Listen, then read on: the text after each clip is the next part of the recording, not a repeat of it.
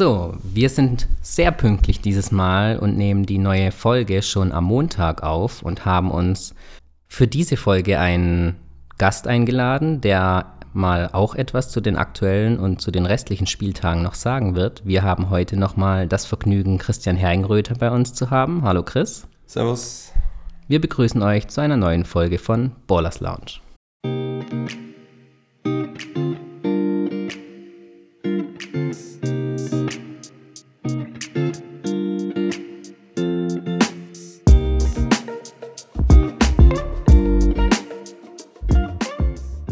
So, Chris, am Wochenende lief der 19. Spieltag. Ihr hattet die Ehre, das erste Spiel des Spieltags zu spielen in Braunschweig. Lief ja dann ganz erfolgreich. Wie ist deine Einschätzung zur eurer letzten Partie? Ja, ich glaube, in der ersten Halbzeit musste man ein bisschen ankommen, so aus dem Zug steigen und dann performen. Ähm, waren da defensiv äh, noch nicht so auf der Höhe, wie wir das sein wollten. Aber offensiv ist natürlich gut gelaufen, Schüsse gefallen. War ja, glaube ich, auf 50 zu 44, irgendwas in der Art und Weise zur Halbzeit. Ähm, und dann im dritten Viertel haben wir, glaube ich, Defense angezogen. Haben natürlich auch die längere Rotation hinten raus gehabt und dann da das Spiel entschieden. Für euch ja eigentlich untypisch, ein starkes drittes Viertel. Normal gibt es immer Schwierigkeiten aus der Pause heraus. Was war diesmal anders? Hast du die passenderen Worte fürs Team gefunden? Mm, ja, ich war, will das mal nicht so pauschalisieren, aber wir haben auf jeden Fall angesprochen, dass wir defensiv drauflegen müssen und eben da ein, zwei Sachen angepasst. Ähm, und das war den Mädels bewusst, dass wir die Intensität steigern müssen und das haben sie gemacht. Und es ist natürlich immer dann einfacher, sage ich jetzt mal, aus der Pause rauszukommen und Intensität zu zeigen, wenn du äh, zurückliegst, sage ich jetzt mal. Ne? Wenn du dann vorne liegst, ähm, sollte das auch der Fall sein, aber da muss man mal aufpassen, dass sich da nicht der Schlendrian ein äh, herkommt. Wenn wir jetzt nochmal uns zurückerinnern, unser letztes Interview war vor der Saison. Ihr wart oder ihr seid aktuell noch deutscher Meister. Ihr hattet aber Startschwierigkeiten dann zu Beginn der Saison. Jetzt habt ihr in der Rückrunde bis auf das Pokalspiel alle Spiele gewonnen. Was ist jetzt zum Vergleich zu Beginn der, Son zu Beginn der Saison anders? Wo liegt der Unterschied? Ich glaube, es gibt zwei ausschlaggebende Faktoren. Zum einen haben wir eine Nachverpflichtung gemacht mit Rebecca Tobin, ähm, die uns eine ganz andere Art von Spiel nochmal gibt mit ihrer Größe, mit ihrer äh, Basketballintelligenz. Ähm, und der zweite Faktor, und das ist das, was ich Anfang der Saison gesagt habe, ist Training. Ähm, wenn du dir die Woche in Keltern anschaust von erster Saisonhälfte mit Eurocup, dann spielen wir vielleicht sonntags, haben montags off oder Regeneration, haben dienstags ein Training, ein Mannschaftstraining und dann sitzt du im Flieger und kommst freitags zurück und spielst entweder am Samstag oder am Sonntag gleich wieder. Das heißt, du hast maximal ein Training pro Woche, wo du wirklich an Inhalten arbeiten kannst, ohne Gegnervorbereitung. Jetzt haben wir ein Spiel pro Woche, da reden wir von drei, vier Trainings. Das heißt, das, das Arbeiten mit der Mannschaft, was du in, einem, in einer Woche jetzt machst, hast du in der ersten Saisonhälfte vielleicht in, in drei, vier Wochen. So, und dann lernst du dich natürlich besser kennen und kannst an verschiedenen Sachen auch einfach arbeiten. War es schwierig, die Nachverpflichtungen jetzt ins Team zu integrieren? Der Ura kam ja auch noch dazu. Im November kam schon Etienne Kalou zum Team hinzu. Ja, also Etienne kam ja super früh auch dazu. Das war, war ging ja relativ schnell. Und ähm, die anderen beiden haben sich äh, super schnell eingefügt. Also da gab es keine Probleme. Du hast jetzt auch das Training eben angesprochen. Ihr habt jetzt natürlich auch wieder mehr Spielerinnen im Training zur Verfügung. Mhm. Macht das die ganze Sache dann auch nochmal wesentlich leichter? Ja, klar, weil du natürlich jetzt einfach wirklich konstant mal arbeiten kannst. Wenn bei uns in der ersten Saisonhälfte einer ausgefallen ist, dann war es das mit dem 5 gegen 5. Ähm, wir alle wissen, dass jetzt diese Monate immer Grippewelle ist. Ähm, die hat uns auch immer von erwischt, irgendwie jede Woche mal da und mal dort. Aber wir konnten trotzdem halbwegs konstant trainieren und ich glaube, dass das halt ein echt ausschlaggebender Faktor ist. Die letzten Spiele ist Emma Stach ausgefallen. Die konnte jetzt am, Son am Samstag dann gleich wieder mitwirken, hat auch gleich wieder eine ordentliche Partie aufs Parkett gelegt. Wie siehst du ihre Entwicklung? Bist du damit zufrieden? Ja, also ich glaube, in der ersten Halbzeit musste sie noch mal ein bisschen reinkommen und dann dritte Viertel ähm, hat sie, glaube ich, sehr, sehr stark gespielt und war auch wieder mit dem Selbstvertrauen zurück. Ähm, wir wollten sie jetzt in dem Spiel noch nicht äh, wie overpacen, was die Einsatzzeiten angeht, aber ich denke, also Ähm, sie hat gezeigt, dass sie wieder zurück ist und äh, mache ich mir keine Sorgen. Ich bin auch zufrieden insgesamt mit ihrer Entwicklung. Ähm, hat Selbstvertrauen offensiv, ähm, sowohl im Zug als auch im Schuss. Ähm, ihre Reads werden besser. Ähm, wir feilen noch an der Verteidigung. Haben natürlich jetzt auch mehr Individualtraining, konnten die äh, Zeit jetzt auch mal nutzen, wo sie äh, verletzt waren und noch ein bisschen individuell arbeiten. Also von daher ähm, sind wir mit ihr zufrieden. Wenn wir uns den letzten Spieltag im Gesamten anschauen, seid ihr eigentlich der große Gewinner des Spieltags, weil am Sonntag haben sowohl Marburg als auch Wasserburg ihre Partien auswärts beide verloren. Marburg gegen die Excite Angels, Wasserburg in Chemnitz gegen den Tabellenletzten sehr deutlich. Kommen wir zuerst einmal zu Marburg. Die haben ja einen fulminanten Lauf in der ersten Saisonhälfte hingelegt. Dann kam die erste Niederlage gegen euch, noch kurz vor Weihnachten und seitdem, bis auf vielleicht den Pokalsieg dann wieder gegen euch, stockt es ein bisschen. Was schätzt du, woran liegt es da bei Marburg? Ich glaube, dass am Anfang der Saison alle Teams, die äh, im Sommer einen guten Job gemacht haben, darin ihr Team zusammenzuhalten, ob das Marburg war, ob das Freiburg ist, ob das Herne ist, ähm, am Anfang wirklich extrem gut performt haben, einfach weil sie eingespielt sind. Also Marburg ist am Anfang der Saison taktisch schon den anderen einfach 10 Kilometer voraus, weil sie einfach schon genau wissen, wie die Abläufe sind. Ne? Ähm, und ich denke, dass Stück für Stück die anderen Teams sich auch weiterentwickeln.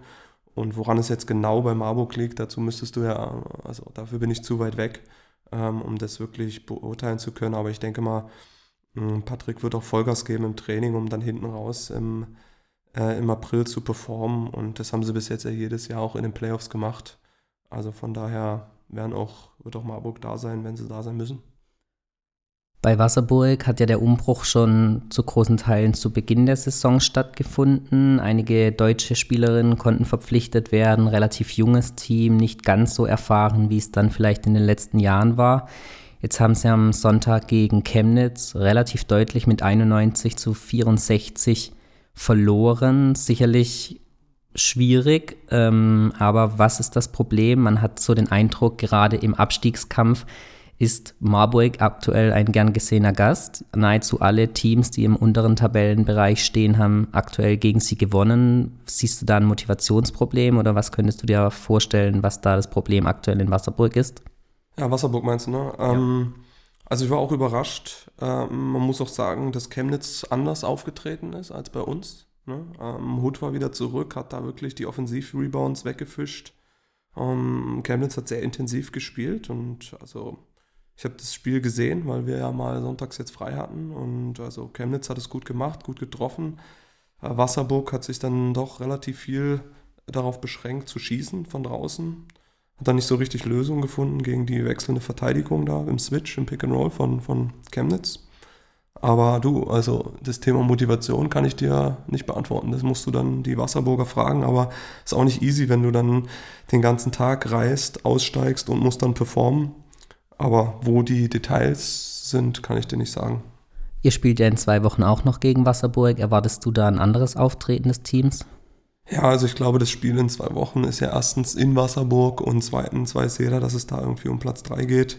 Und ähm, das wird schon, glaube ich, eine, eine, gute Partie. Also ich freue mich da auch auf das Spiel. Ich denke, das wird von beiden Seiten intensiv werden, weil da hast du gar keine Motivationsprobleme. Schielen wir einen kleinen Platz noch nach vorne. Aktuell steht Marburg zwar noch auf dem zweiten Platz, aber es ist jetzt nur noch ein Spiel, das sie euch voraus haben. Eine Niederlage weniger. Liebäugelt ihr noch mit einem zweiten Platz? Erhofft ihr euch, dass da vielleicht noch eine bessere Ausgangslage für die Playoffs drin ist? Nein, also wir haben, muss man einfach fairerweise sagen, in der ersten Saisonhälfte ähm, so viele Spiele abgeschenkt, dass wir äh, gar nicht mehr darauf geguckt haben, äh, wen kannst du jetzt noch wo holen, sondern wir haben, sind danach gegangen, dass wir einfach versuchen, höchstmögliche Intensität äh, an den Tag zu legen, gut trainieren und du bist ja abhängig von den anderen Teams. Ne? Also wir versuchen das zu kontrollieren, was wir kontrollieren können. Und das wären zwei Siege, aber um jetzt noch weiter nach oben zu kommen, müssen die anderen ja patzen. Äh, von daher haben wir das gar nicht in unserer Hand. Die unteren Tabellenregionen interessieren dich jetzt vielleicht als Trainer nicht so, aber es sind ja auch potenzielle Gegner dann für eine erste Playoff-Runde, die ihr vielleicht schon beobachtet. Am Samstag fand noch die Partie Freiburg gegen die Flippo Baskets statt. Freiburg konnte sich durchsetzen, hat sich den fünften Tabellenplatz gefestigt. Die Flippo Baskets haben heute Morgen bekannt gegeben, dass sie sich von ihrem Trainer trennen und vorläufig zumindest mal für die restliche Saison auf Claudia Kruzin als Spielertrainerin setzen. Kam das für dich jetzt überraschend? Aktuell liegt Flippo ja noch auf dem achten Platz und somit auch auf einem Playoff-Platz. Ähm, zum Spiel, also ich glaube Freiburg, die, die sind hyped up, die gewinnen die Spiele, haben uns auch gewonnen, ähm, machen das da gut und, und also die werden auch mit viel Selbstbewusstsein ins Top 4 und in die Playoffs gehen. Ähm, Göttingen hat in letzter Zeit ein bisschen geschwächelt, aber was da jetzt die Gründe sind, warum die sich dazu entschieden haben, jetzt so kurz vor Ende den Trainer zu wechseln, das ähm, wird dir sicherlich dann Göttingen beantworten können. Ähm, Ob es was bringt, werden wir sehen. Die letzte Partie des Spieltags war die St. Louis Royals gegen den Herner TC. Sah lange ausgeglichen aus. Am Ende konnte sich dann durch ein ebenfalls starkes drittes und auch starkes viertes Viertel der Herner TC dann doch deutlich mit 62 zu 83 in St. Louis durchsetzen. Hast du die Partie auch gesehen? Wie schätzt du zum jetzigen Zeitpunkt dann auch Herne nochmal ein? Ähm, nee, die Partie habe ich nicht gesehen. Ich habe die anderen gesehen. Ähm, aber gut, Herne, wie gesagt, wahrscheinlich das konstanteste Team dieses Jahr. Gleichgebliebener Kader. Einfach starke Mannschaft, jetzt nochmal nachverpflichtet. Ähm, eine sehr, sehr starke Spielerin, die ähnliche Stats wie Tobin abgerufen hat in Australien. Also ähm, mit denen ist zu rechnen. Ähm, und ja, alle Teams eigentlich da unten, auch St. Louis, da wird richtig gefightet. Also wir sehen es an diesem Spieltag. Ja, wir haben in Göttingen verloren. Ähm, dieses Jahr kann einfach jedes Team an einem guten Tag jedes Team schlagen und ich glaube, das macht diese Saison so unfassbar spannend, weil du weißt nicht, wie es unten ausgeht, du weißt nicht, wie er in die Playoffs kommt. Äh, jetzt ist der ist, ist da oben auch nochmal Rotation drin, also ich glaube für die für die Fans ähm, spannender kann es erstmal nicht zugehen in der Hauptrunde. Ja, blicken wir nochmal auf den nächsten Spieltag, dann am kommenden Wochenende. Absolutes Abstiegsduell zwischen den Flippo Baskets und den Camcats. Glaubst du, der Rückenwind der Camcats durch den Sieg gegen Wasserburg beflügelt sie jetzt nochmal zusätzlich? Und was ist deine Einschätzung? Wer wird der einzige, nachdem Bad Aibling ja schon als Absteiger feststeht, einzige sportliche Absteiger in dieser Saison? ist echt schwierig. Als ich Chemnitz bei uns gesehen habe, habe ich gedacht, Mensch, Chemnitz, das wird schwer für euch, aber sie haben jetzt super gespielt da gegen, gegen Wasserburg. Ähm, jetzt hat Göttingen den Trainerwechsel vollzogen. Was wird dann passieren in der Trainingswoche? Werden die was umstellen? Werden die einfach weiter so machen? Also, so, das ist ein, dafür spielt jetzt Göttingen dann auch zu Hause. Und da sehe ich sie schon ganz leicht im Vorteil, ne, aufgrund des Heimvorteils, aber alles offen. Also von daher, Braunschweig hat zwei sehr starke Amerikanerinnen nachverpflichtet, haben jetzt auch viele Spiele gewonnen. St. Louis sehe ich vom Kader her auch stark. Also ich tippe auf ähm, Chemnitz oder Göttingen, aber es ist echt schwer, da eine wirkliche Aussage treffen zu können. Ich glaube, es ist für alle, alle Teams noch alles offen.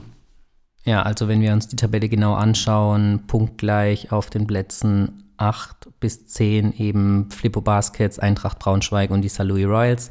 Ein Sieg weniger aktuell auf dem 11. und somit letzten Tabellenplatz die Camcats.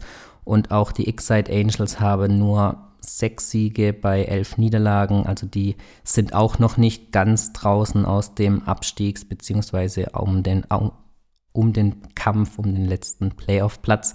Ihr spielt dann am kommenden Sonntag zu Hause eben gegen die Excite Angels. Was erhoffst du dir da dann nochmal von deiner Mannschaft vor der wichtigen Partie gegen Wasserburg? Glaubst du, da ist Wasserburg schon im Kopf oder bekommt das Team das hin, dass sich jetzt erstmal nur auf die Partie hier zu konzentrieren? Mm, nein, also na klar, du schielst natürlich schon dahin, aber wir werden das auch diese Woche vollen Trainingsfokus in Richtung äh, Nördlingen setzen. Ähm, das ist klar, weil Nördlingen hat ja auch äh, gewarnt mit ihrem Sieg gegen Marburg. Ähm, wir wissen ja auch, dass sie äh, gut spielen können. Ähm, wir haben glücklicherweise das Spiel zu Hause ähm, und wollen dieses Spiel einfach gewinnen, um dann ein Showdown-Match gegen Wasserburg zu haben, klar. Wenn du dir aussuchen dürftest, wie der Weg bis zu einer möglichen Titelverteidigung aussieht, wen würdest du dir in der ersten Playoff-Runde wünschen? Vollkommen egal. Also ich glaube, dass alle Teams, ähm, ja, wie wir gesagt haben, jeden schlagen können. Und von daher ähm, nehmen wir es so, wie es kommt. Wie gesagt, wir können ja auch gar nicht alles kontrollieren. Äh, müssen gucken, dass wir unsere Spiele gewinnen bis zum Ende und dann sehen wir, wer kommt und werden uns vorbereiten und gehen da in die Partien mit äh, dem nötigen Selbstbewusstsein und wollen natürlich ins Finale. Ihr habt dann eine Woche länger Zeit, euch konkret auf die Playoffs vorzubereiten nach der Niederlage im Pokal gegen Marburg. Wie sehr nagt es noch, dass da dann spielfreies Wochenende ist und ihr nicht im Top 4 dieses Jahr steht? Das nagt natürlich. Also muss man ja so klar sagen, dass wir ein Saisonziel dort verpasst haben. Wir wollten ins Top 4. Das haben wir nicht geschafft. Ähm, was das jetzt sportlich bedeutet, ist natürlich, dass wir dadurch, dass auch Bad Aibling ja rausgegangen ist aus der Liga und dieses Spiel fehlt, wir wahrscheinlich in der ersten Playoff-Runde wieder ein bisschen Rhythmus finden müssen. Da werden wir mal schauen, wie wir das annehmen und wie wir das hinkriegen. Dann eins der Themen, das in den letzten Wochen stark diskutiert wurde, war ja die Entscheidung dieser Positivquote für die erste DBBL ab der kommenden Saison. Vielleicht hier eine kurze Einschätzung von dir. Was sagst du zu dem Thema und was hältst du von der Regelung? Kurz ist immer schwierig bei dem Thema, weil das natürlich einfach so facettenreich ist. Ähm, von daher glaube ich, dass es auf jeden Fall wünschenswert ist, äh, in jedem Verein äh, deutsche Spielerinnen zu fördern und einzusetzen. Ob das der richtige Weg ist, weiß ich nicht, weil ich glaube, dass wir wirklich unten an der Wurzel ansetzen müssen und die Breite stärken müssen und da so viele Sachen sind, an denen gearbeitet werden müssen, um diese Regel dann konsequent durchzuziehen. Ich denke, dass dieses 3 jetzt nicht das Problem ist, aber wir wollen es ja zu einer 6-6-Regelung, soll es ja hinentwickelt werden und das sehe ich sehr kritisch, ob das realistisch ist, in dieser kurzen Zeit dieses Niveau an Spielerinnen zu produzieren. Äh, ich denke, dass man eher auch weiter unten ansetzen muss, auch was Trainer, Jugendausbildung angeht da muss einfach äh, gearbeitet werden und äh, Regeln geschaffen werden, Strukturen geschaffen werden. Ich glaube auch, dass unsere Liga irgendwie sich entwickeln muss und unsere Liga Ideen und Visionen schaffen muss und arbeiten muss. Ich denke jetzt, dass wir irgendwie zu sehr im Schwelgen in alten Zeiten sind, sondern unsere Gesellschaft hat sich verändert, der Basketball hat sich verändert. Ähm, ich hatte letztens irgendwie das Beispiel, dass ich glaube, vor zwölf Jahren oder so ist das erste iPhone rausgekommen und das erste Smartphone. Überlegt ja, also die, die damals angefangen haben mit Basketball und jetzt 18 sind, die, da hat sich die ganze Welt der Kommunikation in einer Generation komplett geändert.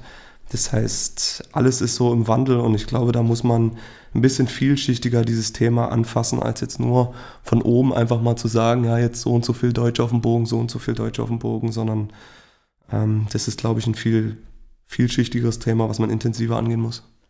Du bist ja nicht nur Trainer der ersten Mannschaft in Keltern, sondern trainierst auch Jugendmannschaften. Hast du da den Eindruck oder wie stellt ihr die Mannschaften darauf ein, auf eine potenzielle Profikarriere? Gibt es da welche, die da davon träumen oder sind die noch so mit anderen Sachen beschäftigt, dass sie das Basketballspielen eben nur als komplettes Hobby sehen? Ich glaube, dass es natürlich in diesem Alter noch viele gibt, die jetzt auch sind ja eigentlich, unsere U14 ist ja meistens komplett bei den Erstligaspielern auch anwesend. Die Mädels von der ersten Liga sind bei uns im Training und äh, helfen damit aus und, und, und, gucken zu. Und da kann sich natürlich eine Bindung entwickeln. Ich glaube, dass unsere U14 ist jetzt, äh, spielt jetzt in der Region, Regionalliga. Wir haben gegen Freiburg beide Spiele, glaube ich, hoch, sehr hoch gewonnen. Ähm, ich glaube, dass da schon eine Entwicklung da ist, aber der Schritt dann eben bis in die Bundesliga ist einfach ein harter und äh, ist auch einfach standortabhängig. Ja, ich glaube, bis zum Alter von 14, 15, 16 kann es gut gehen, aber dann steigt der Trainingsaufwand und dann kommen auch Interessen dazu bei den, bei den Mädels. Ne? Ob das Schule, Freund, andere Hobbys ist. Also das ist wirklich sehr individuell zu betrachten.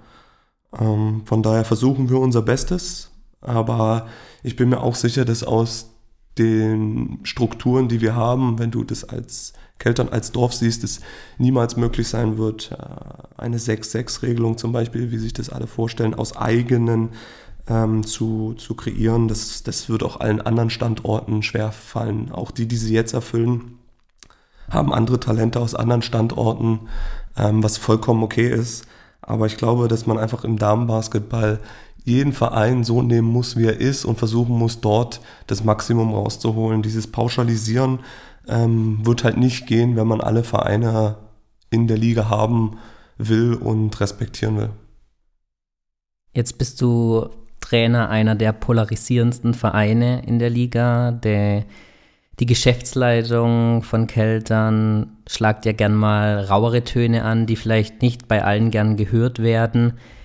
Jetzt nochmal mit Blick auf die Positivquote für nächste Saison. Aktuell würdet ihr sie nicht erfüllen mit nur zwei Spielerinnen, eben Emma Stach und Lynn Schüler. Gibt es da dann schon Überlegungen für die kommende Saison, wie man sich da ausrichten könnte? Oder bleibt man dabei, es handelt sich um ein Gentleman's Agreement und man verfolgt seinen Weg ohne irgendwelche Wertungen jetzt dann auch in der kommenden Saison weiter? Also ich glaube, dass man natürlich, klar sind wir kontrovers, aber das liegt natürlich auch daran, weil ähm, unsere Geschäftsführung oder Manager einfach auch den Mund aufmacht ja, und, und redet und das, was er denkt oder das, wie er die Einschätzung hat, auch kundtut. Ich glaube, dass viele andere ähm, vielleicht gleicher Meinung sind oder anderer Konverses diskutieren oder anderer Meinung sind, das aber halt eben nicht kundtun. Äh, für Nächstes Jahr äh, haben wir die Kaderplanung noch gar nicht konkret angegangen, aber wie ich schon gesagt habe, äh, wünschenswert ist es natürlich immer, deutsche Spielerinnen in, in deiner Mannschaft zu haben und die zu fördern. Und ich denke, dass wir talentierte Spielerinnen haben, dass wir äh, in Deutschland, dass wir auch mit Emma Stach, Sina Barnard, auch jetzt Lynn Schüler hat sich in diesem Jahr hervorragend entwickelt, ist auf zehn Minuten, glaube ich, im Schnitt da, hat in Marburg in der Crunch-Time auch gespielt, ähm, entwickelt sich da hervorragend. Und wenn man das vergleicht mit anderen Spielerinnen, die dann da in der U18-Nationalmannschaft irgendwie standen, glaube ich, dass das eine gute Entwicklung ist. Aber du brauchst halt diese Basketball-Verrückten. Du brauchst diese Basketball-Verrückten zumindest in Keltern, weil wir wollen international spielen und bieten eben Basketball auf hohem Niveau an mit der Möglichkeit zu studieren. Wie zum Beispiel jetzt Lynn in Karlsruhe. Aber was wir eben nicht anbieten, ist Studium plus Basketball weil das können wir dann international, wenn wir international im Eurocup spielen, auch nicht leisten. Ähm, das heißt, wir sind da konzeptionell auch ganz anders äh, als andere Vereine, was ich aber auch nicht schlimm finde, weil ich glaube, dass es für jeden Verein seine, seine Berechtigung gibt und wie gesagt, ein bisschen mehr Toleranz, glaube ich, und ein bisschen mehr Zusammenarbeit, um die ganze Geschichte besser zu machen, würde uns allen gut tun. Bleibt weiterhin ein spannendes Thema, das uns sicherlich noch eine Weile verfolgen wird. Wir danken dir, heute Teil vom Podcast gewesen zu sein. Auch mal spannend, wenn ihr jetzt, beziehungsweise du jetzt die Zeit hattest, einige andere Spiele zu verfolgen, deine Einschätzung zu den Partien zu bekommen. Ähm, wir wünschen weiterhin viel Erfolg für den Rest der Saison und vielleicht hören wir uns dann zum Ende der Saison mit einer Titelverteidigung wieder. Oder vielleicht auch mit einem traurigen Abschneiden aus den Playoffs. Würden uns freuen, wenn du dann nochmal zur Verfügung stehst. Bis ja, dahin. Vielen Dank für die Einladung. Äh, immer wieder gerne und macht weiter so. Auch das trägt dazu bei, unseren Sport weiter zu pushen. Vielen Dank. Bis zum nächsten Mal. Wir hören uns dann wieder in der normalen Zusammensetzung mit Marius. Wir wünschen euch spannende Spiele am Wochenende und wir hören uns wieder. Bis dann.